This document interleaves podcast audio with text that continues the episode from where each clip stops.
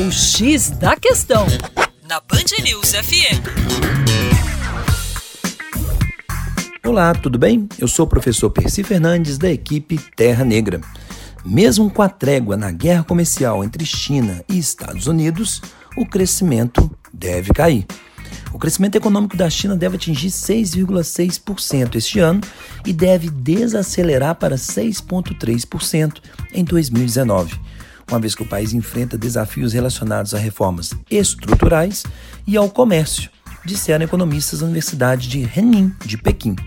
As previsões divulgadas pelo Serviço de Notícias da Academia de Ciências Sociais da China estão em linha com a previsão de uma pesquisa da Reuters, onde economistas fizeram mês passado uma precisão de que a China sofre uma pressão crescente em uma guerra comercial com os Estados Unidos.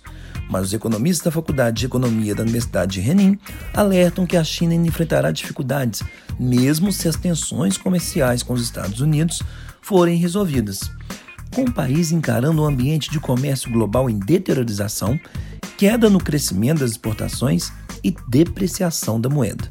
O produto interno bruto (PIB) da China cresceu 6,5% em comparação com o ano anterior, no trimestre de setembro, o ritmo mais lento desde 2009. E Pequim tentou incentivar os bancos comerciais a aumentar os empréstimos para as empresas privadas e tomar medidas para aliviar os problemas de financiamento das empresas.